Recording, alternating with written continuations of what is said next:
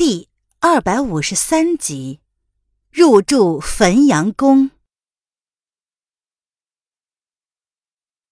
一无所获的皇上悻悻然的回到汾阳宫里，即有人前来报说，齐王杨戬的一帮幕僚为了使主子能够猎获到充足的猎物，他们不等天亮就早早的起身，并且还带着皇家禁卫在山里大声的喊叫。将野物往一个方向赶。待杨戬开始猎杀野物，野物四下奔逃的时候，又令侍卫四处吆喝，阻止他们逃离围场，所以致使皇上的主猎场没有猎物可供射杀。这要是换了另外一个人呢？知道是儿子所为，也就一笑置之，或者是骂一声“兔崽子”之类的，也许就没事了。因为山中狩猎毕竟是玩之事，没有必要过分的计较。再说了，齐王二十出头，正是喜欢玩、喜欢出风头的年龄。可是当下的皇上却是咽不下这口气。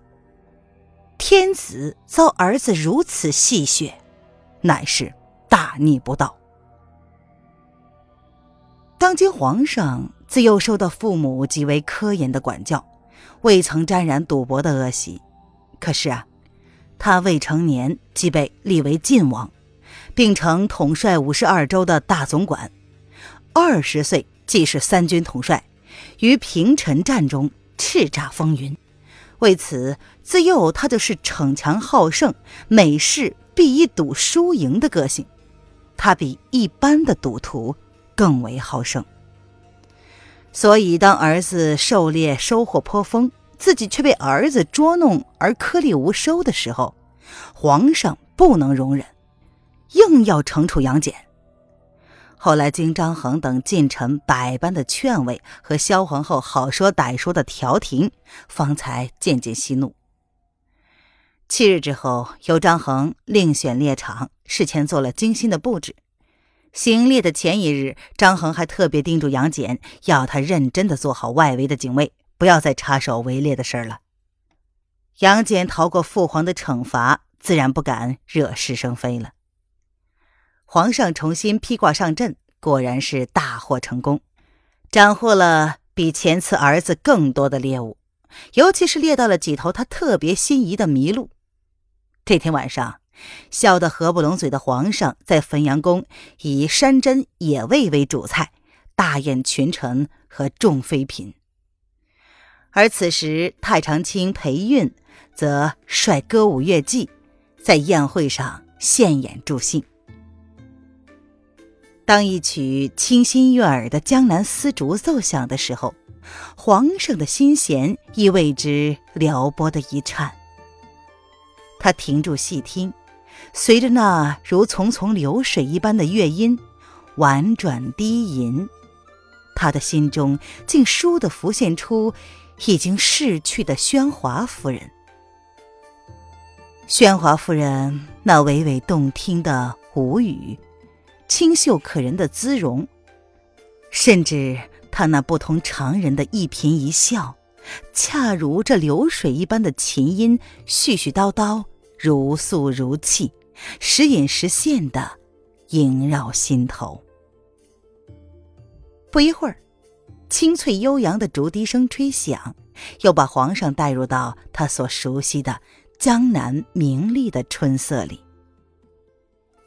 一曲奏罢，大厅中觥筹交错的官员们在相互敬酒、大啖野味，似乎未在意那首别开生面的乐曲。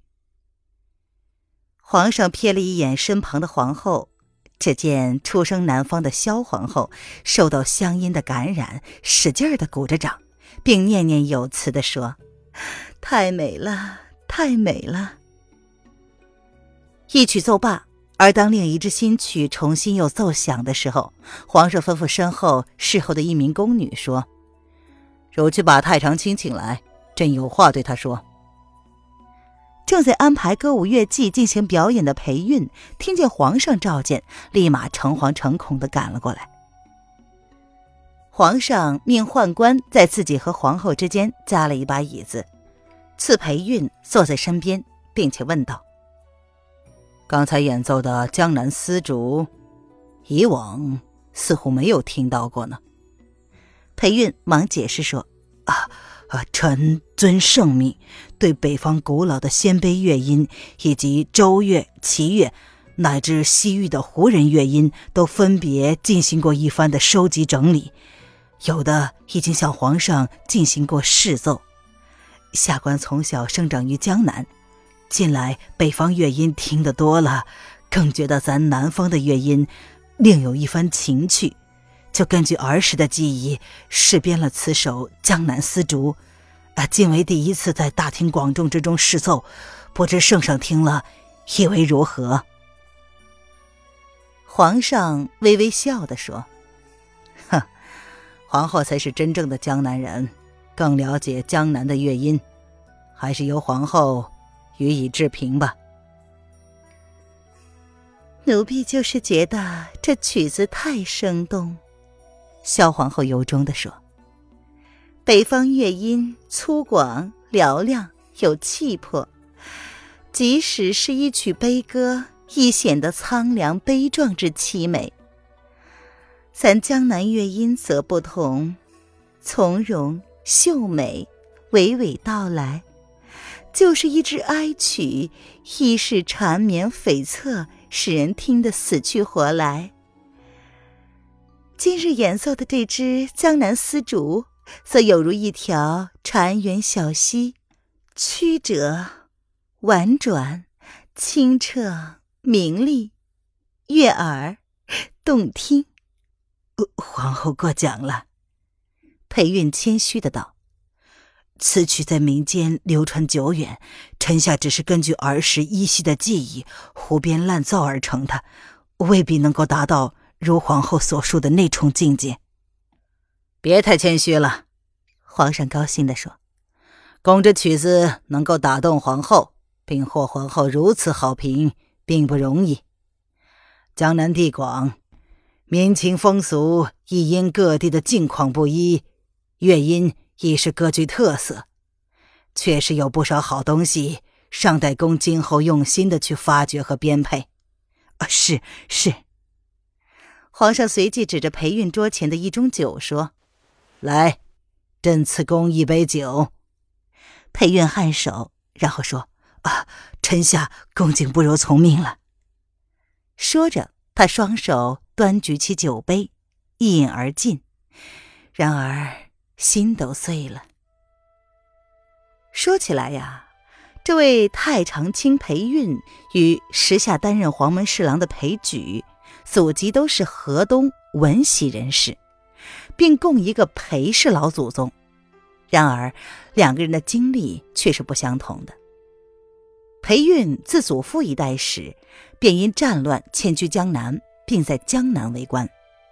裴韵的祖父裴之平是梁朝的将军，父亲裴寂担任过陈朝都官尚书，在一次渡江与周作战的时候，与陈朝大将吴明彻一同被周军俘获，后被周赐江夏郡公的爵位。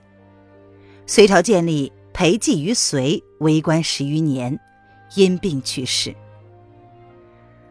而当裴寂在隋朝做官之际，儿子裴韵却在江南担任陈朝的直河将军、兴宁令等职务。由于父亲在隋之故，使他了解到北方朝廷励精图治、欣欣向荣，而自己所处的陈朝则在走下坡路。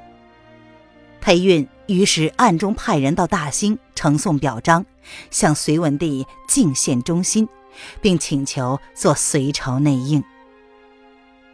等到陈朝灭亡，文帝逐个检视俘获江南官员名录的时候，即指着裴韵的名字说：“此人可拜受仪同。”当时的左仆射高炯不明就里，他进谏说。裴韵对国家毫无建树，地位超过同级别其他陈朝的官员，似乎是有所不妥。这皇上啊，不容分说，更进一步的道：“裴韵可以晋级开府。”高炯因此不敢再提异议。裴韵就这样连升了几级，成了开府仪同三司。而在陈朝，比裴韵名气大、能力强的于世基，开始呢却只能勉强在内史省就任一个不足以供养全家的卑微小吏。大业三年，皇上命令太常卿高炯记录整理古老鲜卑音律，高炯却反而向皇上进谏说。那些旁门左道的靡靡之音，伤风败俗，不能登堂入室，请皇上改弦更张，不要违逆纲纪。皇上听了很不高兴。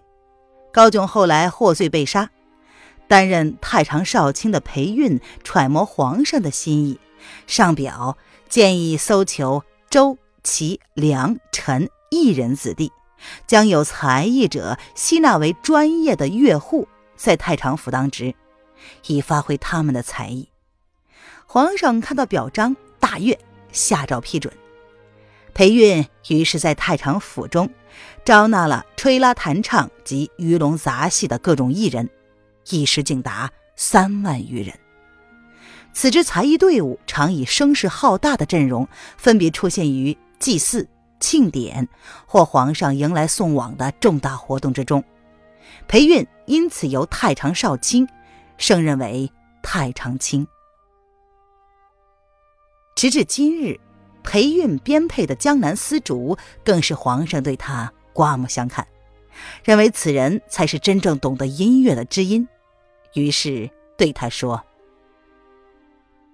朕以往认为公只是个做事专注的人，却从未想到公对音律。”有如此精深的造诣，圣上过奖了。裴韵更显得谦卑地说：“此乃雕虫小技、乡野之音，是登不得大雅之堂的。”错，此纯属高炯之流的迂腐见识。皇上不以为然的指着高朋满座的宴厅道：“请看嘛，朕和皇后，还有群臣汇聚于此。”能说这不是大雅之堂吗？江南丝竹于此演奏，不就等于一步登天了吗？裴运虽然升任太常卿，职位不算低，但在朝廷一直以来却是个不太受重视的闲差，所以啊，过往裴运与皇上的接触其实并不多。没料到。今日竟然通过这只纯属下里巴人的江南丝竹，拉近了与主上的距离。裴韵于是受宠若惊的道：“ 不才今日斗胆加进一支新曲，原是想听听各位大人的反应，再行改进。没想到皇上和皇后这么喜欢他。江南丝竹确实是好曲。”皇上十分肯定的说。公今后要在此方面多下些功夫，多编配一些好的曲目。啊，皇上皇后都说好，臣感到莫大的荣幸。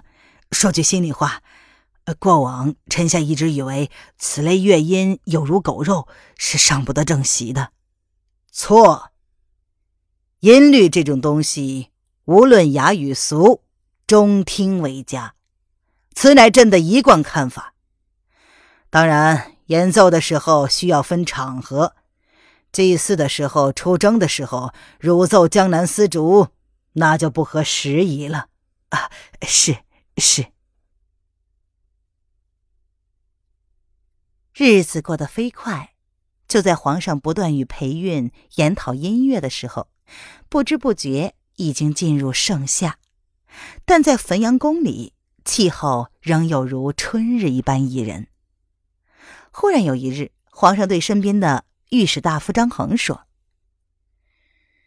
啊，这座汾阳宫好是好，只是大臣来多了，仍嫌拥挤与嘈杂。待到金秋，朕下山之后，由公主持，在一些风景宜人和僻静之处，再添建几座供朕休闲的殿宇，如何？”张衡一听，好久没有敢吱声。皇上登基以来，大小工程不断，百姓叫苦连天。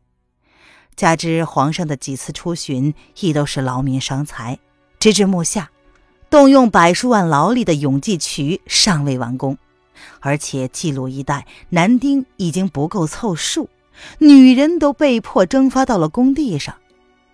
还有，就在离此汾阳宫不远的晋阳城内，亦正在兴建一座规模更为宏大的晋阳宫。